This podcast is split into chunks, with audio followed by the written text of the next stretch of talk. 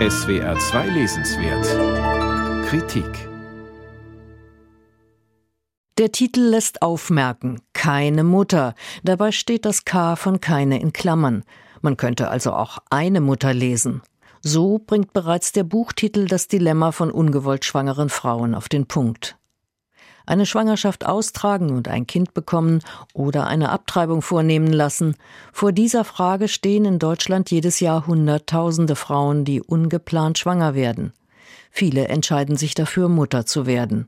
Aber rund 100.000 Frauen lassen ihre Schwangerschaft abbrechen, weil sie kein Kind oder kein Kind mehr oder noch kein Kind haben wollen. Der Abbruch wird Frauen in Deutschland allerdings sehr schwer gemacht. Denn Abtreibung ist eine Straftat, die im Strafgesetzbuch hinter Mord und Totschlag aufgeführt ist. Nur wer die gesetzlichen Regelungen strikt einhält, also sich zum Beispiel beraten lässt, auch wenn die Entscheidung völlig klar ist, wird nicht bestraft. Gesprochen wird über all das kaum. Schwangerschaftsabbruch ist ein Tabu, auch wegen seiner Kriminalisierung. Jeanne Diesteldorf bricht dieses Tabu ein Stück weit auf mit ihrem Buch Keine Mutter. Darin erzählt sie die Geschichten von zwölf Frauen, die einen Schwangerschaftsabbruch hinter sich haben wie es zu der Schwangerschaft kam, warum sie die Möglichkeit, ein Kind zu bekommen, nicht verwirklichen wollten, wie der Abbruch durchgeführt wurde, wie sich ihr Umfeld und das medizinische Personal verhalten haben und wie es den Frauen ging beim und nach dem Abbruch. Jede Frau wird in ihrem Kapitel mit drei einfühlsamen Fotos verbunden. Die meisten der Frauen lassen sich so ablichten, dass man sie erkennt. Die Porträts sind ausdrucksstark. Wenige Frauen sind nicht zu identifizieren, für den Nachnamen steht ein Initial. Die zwölf Geschichten sind einheitlich aufgebaut, das schafft Vergleichbarkeit, kann aber auch ein wenig monoton wirken.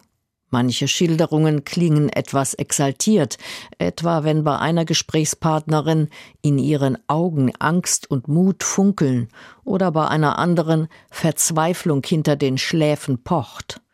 Die Frauen kommen alle aus demselben Milieu. Sie sind Akademikerinnen, häufig im Medizin- oder Medienbereich tätig. Sie leben in einer Großstadt, vorzugsweise in Berlin.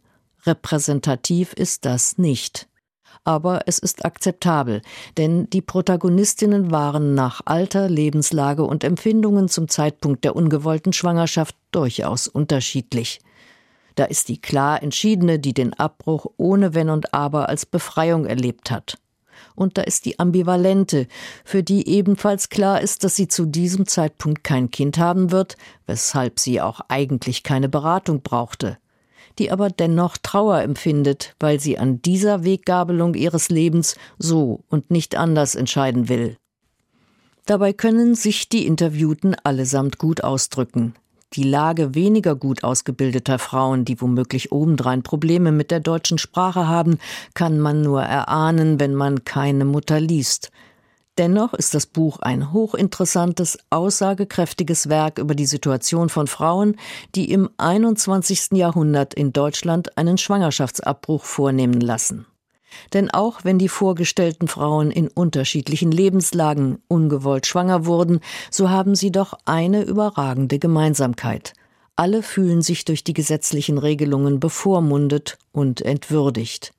Manche Beraterinnen und Ärzte konnten diese Situation durch Zurückhaltung und Zugewandtheit ein wenig entschärfen.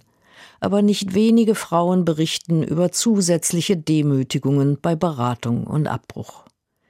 Die geltenden Regelungen zum Schwangerschaftsabbruch verletzen grob die Menschenwürde von Frauen, die über ihren eigenen Körper selber entscheiden und einen Schwangerschaftsabbruch wollen. Das zeigt das Buch von Jeanne Diesteldorf klar und überzeugend. Ob die neue Bundesregierung daran grundlegend etwas ändern wird, ist mehr als ungewiss. Jeanne Diesteldorf, keine Mutter. Verlag Kiepenheuer und Witsch, 240 Seiten, 14 Euro.